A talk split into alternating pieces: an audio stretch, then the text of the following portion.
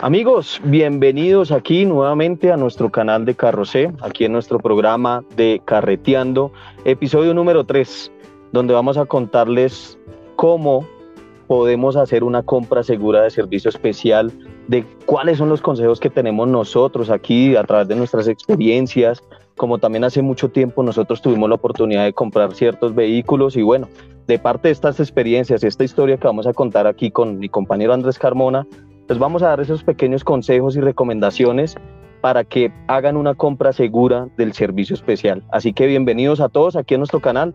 Hola Andrés, ¿cómo estás? Bienvenido. Hola Steven, ¿cómo te va?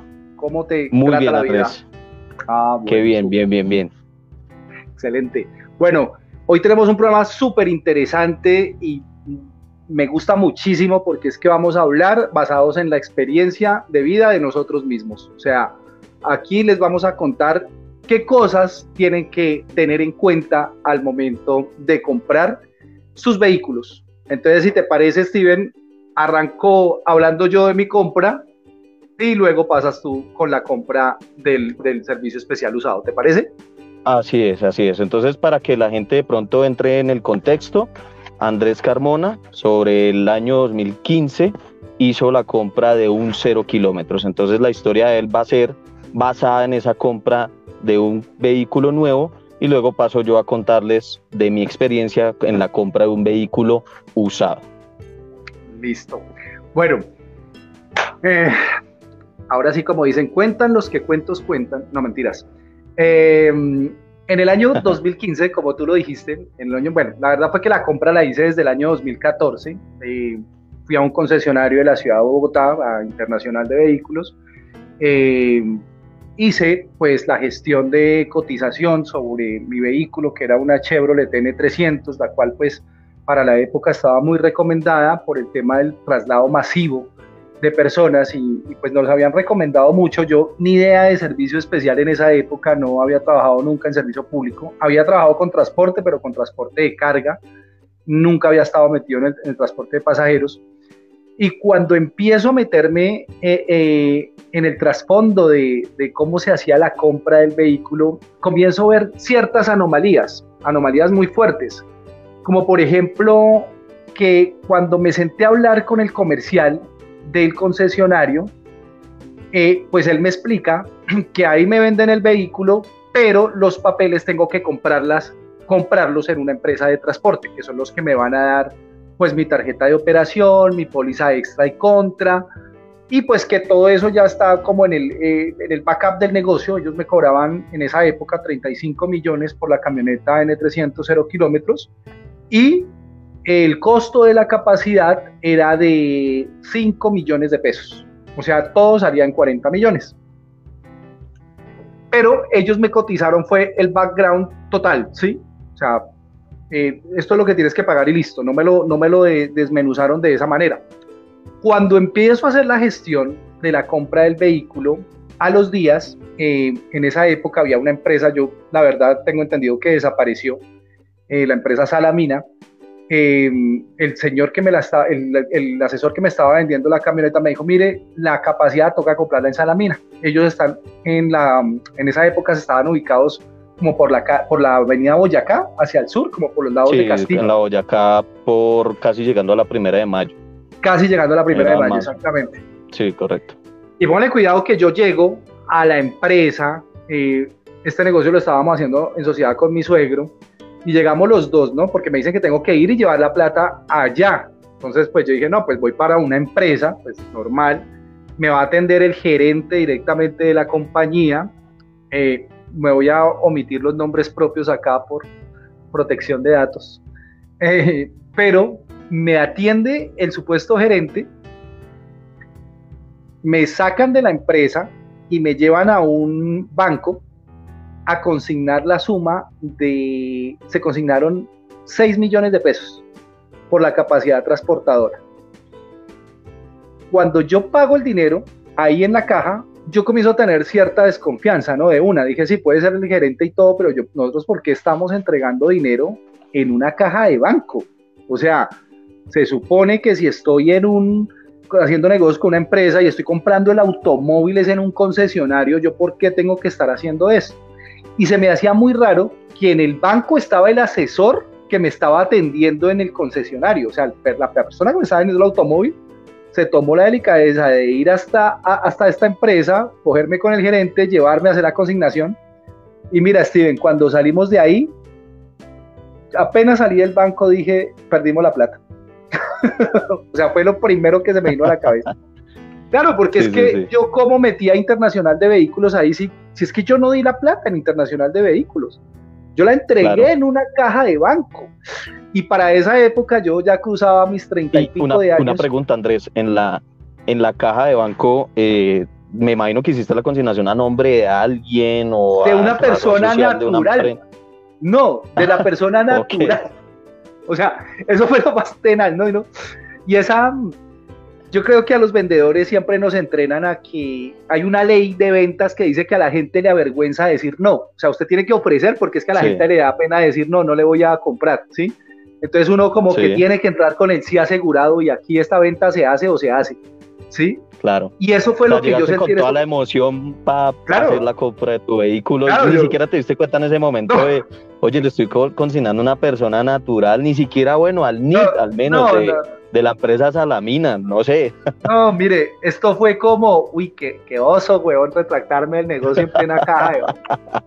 gravísimo, gravísimo. Esa es, pero, o sea, lo más tenaz, eso se hace en junio, se entrega ese dinero y empieza el Cristo a padecer, porque habíamos dado 6 millones en Salamina y habíamos dejado 10 millones en Internacional de Vehículos para la separación del vehículo, o sea, ya 16 millones para entrar al negocio, más lo que se había pagado por matrícula y todo, que uno, ahí cae uno en cosas tontas, porque muchas veces cuando tú haces un negocio con una casa automotriz como Sanautos, como Internacional, pues, hombre, te dan un bono donde te dicen, mira, te regalo pues la, la matrícula o te regalo el SOAT, alguna atención tienen con uno y finalmente eso se lo termina ganando es pues el, el, que el que te está vendiendo, que en este caso sería la empresa transportadora. Bueno, igual esas son formas de hacer negocios. Cada quien ve qué, qué, qué servicios da para así poder cobrar, ¿no? Claro. Pero resulta, resulta que me voy para, me salgo de ahí y pasan cuatro meses, pasa junio, pasa julio, pasa agosto, pasa septiembre, y resulta que no hay capacidad, no hay tarjeta de operación, no hay carro. Y yo iba a Sanautos y les decía, pero venga, a Sanautos, perdón, a Internacional de Vehículos, y les decía yo, venga, pero ¿qué pasó con mi camioneta? O sea, yo ya entregué una plata y el asesor me decía, no, Andrés, es que no podemos, porque es que usted entregó la plata, fue en una empresa de transporte. Ya me provocaba decirle, sí, una empresa de transporte a la que usted me llevó, a la que usted me dijo que comprara, y en ese momento yo empecé a entender el negocio de que los asesores de vitrina pues tienen convenios con las empresas de transporte para vender las capacidades. Y que si a ti probablemente te están vendiendo una capacidad en 7, 8 millones de pesos, pues de ese dinero muy probablemente en las arcas del vendedor de vitrina se va a quedar 1 o 2 millones de pesos. De ahí sale la plata de las comisiones. Entonces, me coge este tipo y le digo, empiezo a hacerle gestión telefónica venga, necesito mi plata, ¿qué pasó con mi dinero? Este señor que usted me presentó no me volvió a contestar el teléfono, resulta que yo iba a Salamina y cuando voy a Salamina me dicen que el señor había renunciado y que ya no pertenecía al grupo empresarial. Y entonces yo le dije a Salamina, ¿y yo qué hago? Si es que yo entregué la plata fue a un funcionario de ustedes. Cuando entré acá él estaba sentado en la oficina que decía gerencia operativa, gerencia administrativa, algo así. Entonces yo qué hago? Y me dicen, toca tratar de contactarlo. Y yo le pedí, no contactan ustedes, que era funcionario de ustedes, imagínense yo que ese día lo conocí y ese día le entregué la plata. Y miren, esto es para que miremos hasta dónde nos llega la inocencia. Vuelvo y lo digo. Yo a veces me avergüenzo de contar esta historia porque digo, pequé demasiado inocente, pero con sí. Carrocé he comprendido, con este canal de Carrocé he comprendido que no soy el único inocente en este país, que hay muchos, muchos, muchos que pecan de demasiado inocencia e ignorancia del negocio. Y es ahí donde los lobos que hay en el negocio sacan provecho y dinero de esto porque es un, es un negocio diseñado para sacar plata. Entonces, resulta que te cuento que me da noviembre y no me han entregado ni la capacidad, ni carro y la plata embolatada. Y llamo al, al, al, tipo este, al que me vendió el vehículo, y le digo, hermano, ¿qué vamos a hacer? Necesito mi plata. O sea, ya pasaron seis meses. cuénteme, ¿qué hacemos? ¿Y sabes con qué me sale? No, don Andrés, toca ponerle un abogado a este señor porque no quiere devolver la plata. Uy. Y eso, con la burocracia de este país, hermano, poner usted un abogado en un proceso, no hay nada. Ahí, se le comen por ahí dos, tres añitos y no se le soluciona nada. Me supe yo emberracar ese día, hermano. Yo creo que de la gente que me ha visto a mí, que me conocen, de mis círculos cercanos, sabrán que soy un tipo muy, pues, cocoso y, y algo bohemio, pero cuando se me salta, hermano, uy, mire, yo creo que yo gritaba por ese teléfono, yo echaba cuanta, mejor dicho, cuanta maldición se me ponía en la boca en contra de este asesor y le dije, mi plata aparece o aparece, hermano. Y punto. Y resulta que a los dos días aparece al tipo al que le entregué la plata en el banco.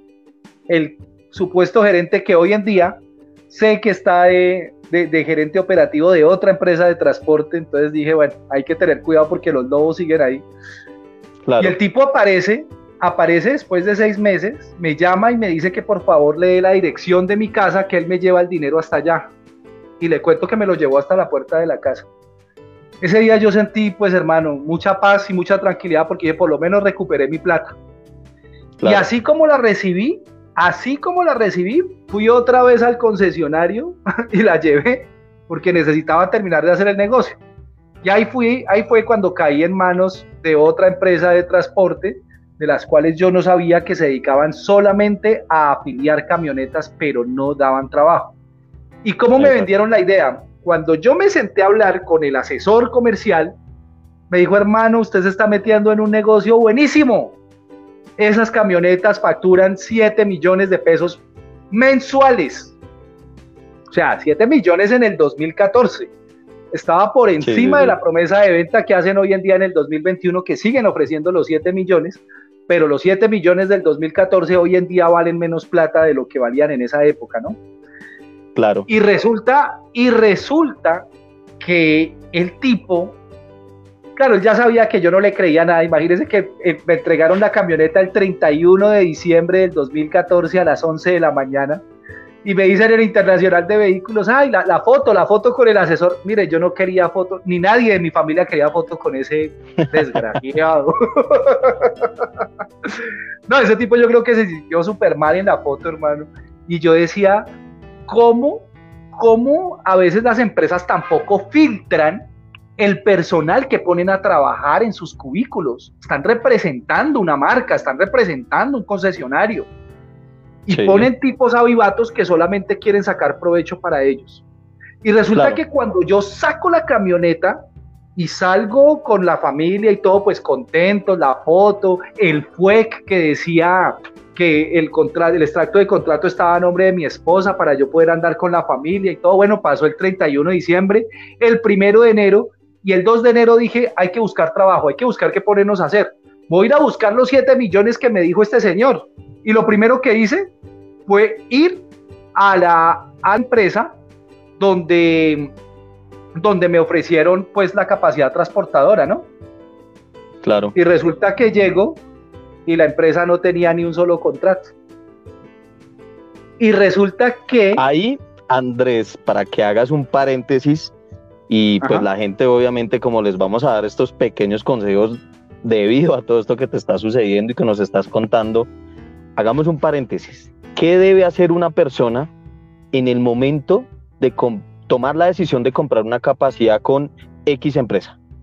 ¿Qué debe solicitar esa persona al asesor o al menos a la empresa que te están vendiendo la capacidad y que esa empresa sea la que figura en su capacidad, no que diga X empresa Pepito y entonces en el contrato dice Andrés Carmona, no, que diga lo que tenga que decir y que sea netamente la capacidad. Mire, lo primero, pida el contrato de administración de flota. Lo segundo, pida el plan de rodamiento de la empresa. Si le van a cobrar un rodamiento, ¿por qué es? A ver, ¿qué es lo que me va a dar? ¿Qué, es lo, ¿qué convenios tiene? Yo, yo le digo, lo soy muy sincero, aquí no todas las empresas tienen trabajo, pero hay unas que al menos se esfuerzan por hacer acuerdos con otras empresas y mandar los carros que venden a trabajar en otro lado y ayudarle a la gente. No fue mi caso, no fue mi caso, a mí me tocó. Yo empecé desde ceros porque yo fui y cuando llegué a la empresa de transporte, dime. Andrés, qué pena te interrumpo. ¿Qué pasa si de pronto el asesor dice, no, es que ese documento no es público? Porque probablemente se puede salir por la tangente el asesor de librarse de esa responsabilidad que puede hacer caer su negocio y decir, no señor, porque es que eso no es público, o la empresa no me lo va a dar, o la empresa no está en el derecho de, pasarlo. bueno, ¿qué, ¿qué debe hacer? En realidad sí está en el derecho de mostrarlo porque es el contrato de vinculación entre la empresa y el propietario. Y uno no va a andar firmando algo que no conoce, ¿no? Y mucho menos en el país del Sagrado Corazón, que es donde vivimos. sí, o sea, empezando por ahí. Y, eso por un lado, yo te cuento algo ahí que enlaza un tema bien interesante de la conversación y es que llego a pedir trabajo y me dicen no tenemos trabajo, pero sí queremos contarle, señor propietario, que el 14 de enero, estábamos a 2 de enero, que el 14 de enero se le vence la póliza contra y extracontractual. Ah, ya. Y yo, ¿y cuánto vale esa póliza? Un millón de pesos. Ok. O sea, entré al negocio. Es, claro. Eso es algo que también no tenemos en cuenta muchas de las personas que invierten en este negocio. Y es que en su business plan que hacen en la cotización estos asesores, colocan que las pólizas se las entregan a un año. Y señores, eso es mentira.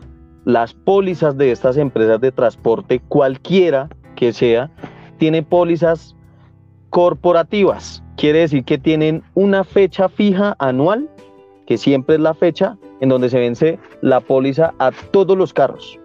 Como el caso ahorita de Andrés, recibió su camioneta el 31 de diciembre y ya en 15 días tenía que sacar el dinero para la póliza de responsabilidad civil. Entonces no siempre se confíen de que les digan que es a un año. ¿Por qué? Porque ellos ya las empresas tienen una fecha estipulada anualmente en donde se vencen esas pólizas. Entonces es muy importante hacer la recomendación a ustedes, si van a hacer esa compra, pregunten también cuándo es la fecha que se vencen estas pólizas, porque si te están cobrando el 100% de la capacidad, 6, 5, 7 millones de pesos, pues hombre, que algunas empresas, porque sí conocemos algunas, en donde te dicen, no, mira, ¿qué pasa? En tres meses se te van a vencer las pólizas, solamente te cobramos los tres meses que hacen falta para el vencimiento de estas polis. Entonces hacen un, eh, hacen obviamente pues una estadística y liquidan solamente tres meses y te hacen ese ah. descuento. Pero hay otras que pues desafortunadamente, como lo decía Andrés al iniciar el programa, pasamos por la ignorancia de no conocer, creemos lo que nos dicen de que es un año, entonces pensamos que son 12 meses completicos a partir del momento que me entregan la camioneta y pues bueno, eso es mentira. Entonces, para que tengan muy en cuenta eso, de hacer este tipo de preguntas que a futuro van a hacer que el negocio sea un éxito y no un fracaso. Así es, así es. Entonces, ya de ahí para allá viene otra historia que estaremos eh, metiendo en nuestra estrategia de storytelling, que es y cómo empiezo a trabajar después de sacar la camionetica de la vitrina. Pero esa queda para un próximo programa esa queda para el próximo programa. Entonces aquí sacamos tres consejos súper, súper, súper buenos. Eh, uno, revisar vencimientos de pólizas. Dos, eh, saber que existe un contrato de administración de flota y un plan de rodamiento en las empresas, el cual nos tienen que mostrar para saber qué, por qué nos van a cobrar rodamiento y qué beneficios nos van a dar al estar afiliados. Y tres, nunca, pero nunca entreguen dinero en cajas de banco, ni que no sean empresa, ni que no sea eh, la vitrina. No se confíen de personas naturales porque eso en este tipo de negocios no se hace. ¿Listo? Claro. Esa es mi experiencia en mi primera compra de servicios especiales, tío. Así es, Andrés. Bueno, pasamos a mi historia, en donde yo hace unos tres años eh, decidimos con Andrés hacer la compra de un vehículo usado, ya después de que obviamente aprendimos del negocio, ya después de que Andrés, pues después de, sacar sus cero kilómetros, le tocó rebuscársela para conseguirle contratación a este carro. Y ya después de tantos, tantos meses ya de experiencia que cogimos en este negocio, pues decidimos hacer la compra de un, de un servicio especial, pero usado. Porque pues como bien lo sabemos aquí yo creo que no es, no, digamos que esto no es mentira para nadie, pero siempre hacer la compra de un nuevo tiende a desvalorizarse apenas salga de la vitrina. Entonces, probablemente en ese momento nosotros pensamos en hacer más bien la, compra de un usado, ya que viene con todo incluido, ya tiene su capacidad, con X empresa y bueno, tomamos esa decisión con Andrés, compramos una minivan también porque siempre hemos pensado que las minivanes por la capacidad de personas pues tienden a facturar un poco más en algunos contratos, no en todos. ¿Listo? Para que quede claro. En algunos contratos donde se maneja personal y que se paga por persona, pues una minivan de siete o más pasajeros, pues obviamente tiende a hacer un poco más de factura. ¿Qué le recomendamos a las personas? Porque nos sucedió. Hicimos la compra en, en un concesionario automotriz de vehículos usados. Desafortunadamente, como todos los negocios, cuando nosotros vamos a hacer inversiones, nos llevamos por la emoción primero del querer tener la camioneta, de sacarla ya, de que me la entreguen de una vez. Y bueno, ¿qué pasó? Nunca le hicimos un peritaje a la camioneta, la revisamos, digamos que a manera general, ¿sí? Y pues bueno, ya aquí ni Andrés ni yo somos eh, ingenieros, ni tampoco sabemos de mecánica básica, desafortunadamente, que uno en este negocio, si estás metido en el sector automotriz, yo creo que lo más recomendado es que al menos sepas de mecánica básica para poder tú revisar un vehículo que vas a comprar o que vas a adquirir a futuro. Entonces, sacamos esta camioneta y bueno, no duró más de ocho días y la camioneta sacó la mano el clutch, correa de repartición también ya estaba a punto de, romperse, lo que nos evitó, gracias al mecánico, nos dijo hagan el cambio de correa de repartición de una vez, porque no sabemos en qué punto pues la correa se cambió. Ahora no solamente tengamos en cuenta que son los 40 mil, 50 mil o 60 mil kilómetros el, el cambio de correa de repartición, porque suele pasar que en algún momento esa correa de repartición se colocó mal y tiene un tema de tiempo, según nos lo explicaba un mecánico. Entonces, cuando queda mal, probablemente esa vida que tiene esa correa de repartición es mucho menor a lo que probablemente nos dicen todos los mecánicos. Entonces, ahí hay un riesgo, porque probablemente esa correa, si quedó mal puesta, a los 20 mil kilómetros se te puede romper. Y ya sabemos todos qué pasa cuando una correa de repartición se revienta se jode todo. Realmente, realmente hay un tema eh, bastante fuerte y es el por qué nosotros, eh, digamos que interactuamos todo el tiempo con, con, la venta de vehículos, ¿por qué no se aconseja de una vez el cambio de la correa de repartición? Antes de, de, cualquier cosa en un carro usado que, que que use este sistema, porque pues también está el sistema de, cadenilla de repartición, claro, que por ejemplo la Chevrolet N300 eh, viene de esa manera. Eh, ¿Por qué nosotros no, o los asesores no recomiendan siempre cambio de correa de repartición? Que es que se la cambié la semana pasada, no importa. Vaya donde su mecánico de confianza y cambie esa correa de repartición. Así le hayan dicho que la cambiaron hace dos horas.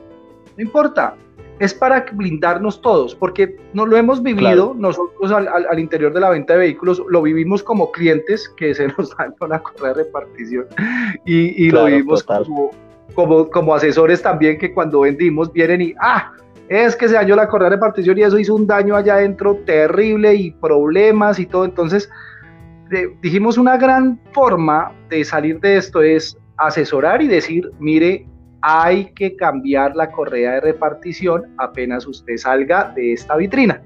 Y listo, eso nos ahorra dolores de cabeza a muchos, a muchas personas, más en el tema de usados, que sabemos que jamás se va a parecer a un carro nuevo. Un carro nuevo usted sabe que sale a echarle pedal de ahí para adelante. Eh, a menos de que le haya hecho conversión a gas, que es muy buena, pero pues hay que hacerla en sitios autorizados, hay que hacerlo con la gente que sí sabe, porque cualquier pieza que dejen mal puesta puede ocasionar daños en el vehículo y daños en nuestro trabajo de ahí para adelante.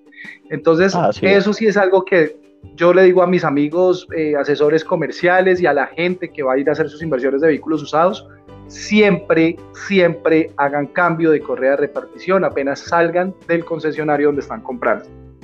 Así es, Andrés. Y un otro consejo, pues Andrés, eh, referente pues a esta historia que nos sucedió con este vehículo usado es eh, hagan la inversión también de llevar el carro a un peritaje. Sabemos que de pronto un vehículo usado, pues como su nombre lo dice, pues ya es un vehículo que tiene su uso y más hablando de este tipo de carros que son de trabajo, que probablemente ya tienen un, buen kilometraje ya por encima de lo normal. Entonces lo más recomendado es siempre trate de hacerle un peritaje en algún lugar de pronto certificado o si tiene de pronto ya conocimiento de un mecánico que le pueda hacer un buen perito, que lo hagan, ¿sí? Porque ese mecánico le va a decir, mire, el carro tiene esto en suspensiones, el carro probablemente ya está fallando en eso, probablemente tiene una fuga, probablemente ya X o Y motivos que nos pueden llevar a hacer una compra más segura y no que dentro de 8 días, 15 días, pues después de sacar nuestra camioneta, se vare, porque eso representa, uno, pérdidas, porque el carro va a quedar unos buenos días en el taller, a la cual de pronto al contrato al que estás participando tiene riesgos. O que te saquen del contrato por tener esta falencia mecánica de un momento a otro y que dure ciertos días pues en el taller y dos pues obviamente que vas a dejar de producir y recibir pues estos servicios como tal. Entonces, ¿cómo podemos hacer ese, evitar todo este proceso? Siempre hagámosle el peritaje. Si te gustó la camioneta, por ejemplo, un caso acá en nuestra vitrina, si te gustó el vehículo, hombre, trae a tu mecánico que la revise, que mire qué es lo que toca hacerle al vehículo y acá nosotros podemos hacer partícipes de meterle esos arreglos o en su efecto hacerle un descuento a la camioneta para que usted se lo haga con el mecánico que fue y lo miró el vehículo. Entonces, hago la invitación de que la gente, pues, cuando vaya a hacer una compra en cualquier concesionario de vehículos usados, pues, hombre, trate de hacerle el peritaje, negocié con la vitrina de, oye, mira, toca hacerle estos, estos arreglos al, al, vehículo, pues hazme un descuento o arréglamelos y entrégame el carro pues con todos estos eh, desventajas y cosas que tiene para hacerle el carro. Entonces es primordial eso en el vehículo de usados porque pues ya nos pasó a nosotros con Andrés hace tres años con esta camionetica y bueno, sufrimos demasiado porque fue una época donde el carro vivía varada tras varada, varada tras varada y era por eso porque no le hacíamos la revisión pertinente al carro y pues cada semana salía con un gallito nuevo y pues obviamente al final del mes o al final de los meses pues obviamente la, rentabilidad y las utilidades no se veían reflejadas porque prácticamente días de no trabajo más repuestos, más pago de taller, más todo, prácticamente íbamos en rojo el saldo, siempre. Ahí sí, como dijo, y para los que preguntan que si perdimos lo de la cuota inicial, sí. Sí, la perdimos. Porque eso también es un factor que hay, hay, hay que ser muy transparentes y es que en el momento que tú haces una compra, pues entras a aplicar unas cláusulas, ¿sí? En el momento que quieras deshacer el negocio porque no, esta camioneta me está fallando, porque esto no sé qué, pues obviamente hay unas cláusulas.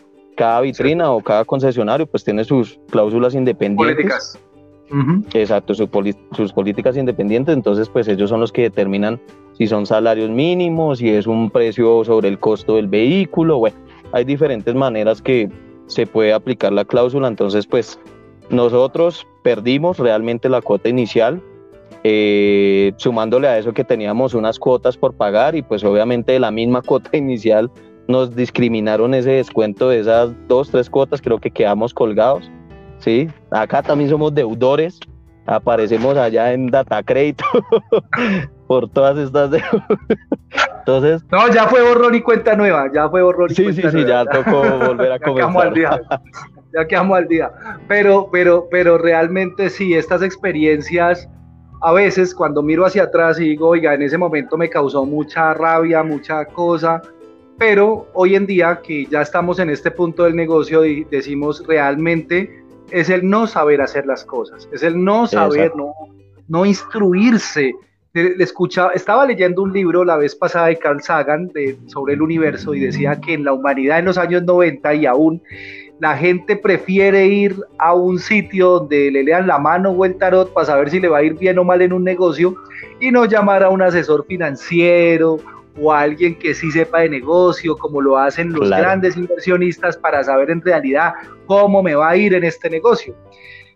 Y por eso, preocupados nosotros por nuestra comunidad, hemos decidido también sacar un programa que estará al aire desde el próximo jueves y va a ser una escuela de finanzas, no solo para conductores, sino para todo tipo de personas que estén pensando en hacer nuevas inversiones, que estén pensando en emprender.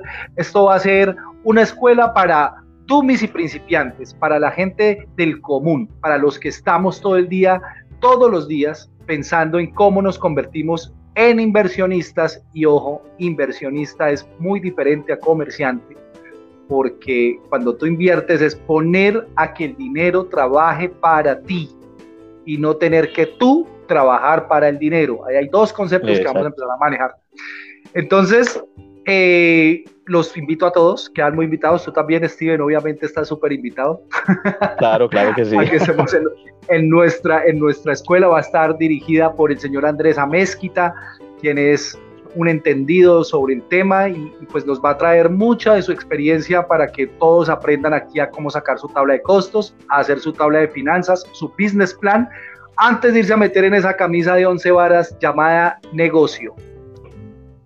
Así es, Andrés. Entonces, pues amigos, comunidad de nuestro canal, los esperamos dentro de ocho días muy puntuales. Vamos a estar transmitiendo a partir de las 4 de la tarde eh, así que pues estén muy conectados. La idea es que también interactúen si tienen alguna duda, si necesitan de pronto alguna asesoría directamente pues de esta persona que vamos a tener acá en el canal. Prácticamente se va a volver pues un aliado de nosotros porque va a estar haciendo muchísimo contenido para ustedes, guiándolos, orientándolos para hacer inversiones un poco más seguras, eh, qué bases tenemos que tener en cuenta al momento de hacer una inversión como lo dijo Andrés, no solamente en el servicio especial ni en vehículos, sino en cualquier otro tipo de negocio. Incluso a futuro tenemos eh, un gran proyecto con el señor Andrés Amezquita y es eh, conseguir dónde hacer estas inversiones y garantizarles pues obviamente a ustedes que van a tener una rentabilidad sobre esa inversión. Entonces pues vamos a hacerles una guía total de la parte financiera de inversión. Entonces pues nada comunidad, los esperamos dentro de ocho días en este live. Espero interactúen, hagan sus preguntas, aprovechen a este señor que va a estar allí con nosotros para que puedan despejar todas esas dudas que tienen en ese momento de la parte financiera. Así que nada, Andrés, pues nos vemos entonces en un próximo programa. Muchas gracias por compartirnos tu historia. Nos veremos después. Bueno, chao amigos. Un abrazo. Chao comunidad.